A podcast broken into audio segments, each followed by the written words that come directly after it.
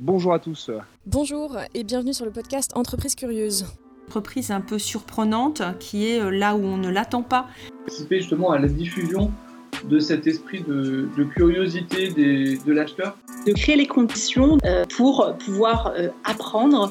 Et ce qu'on a coutume de dire pour les organisations apprenantes justement, c'est d'apprendre plus vite que le monde bouge. Une entreprise, euh, quand elle est curieuse, elle a une énergie de découvrir le monde et de le transformer.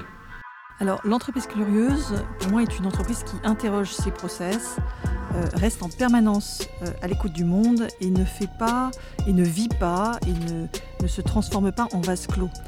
J'ai vu des nouveaux rivages et il y en a encore plein d'autres. Et donc, continuons notre exploration.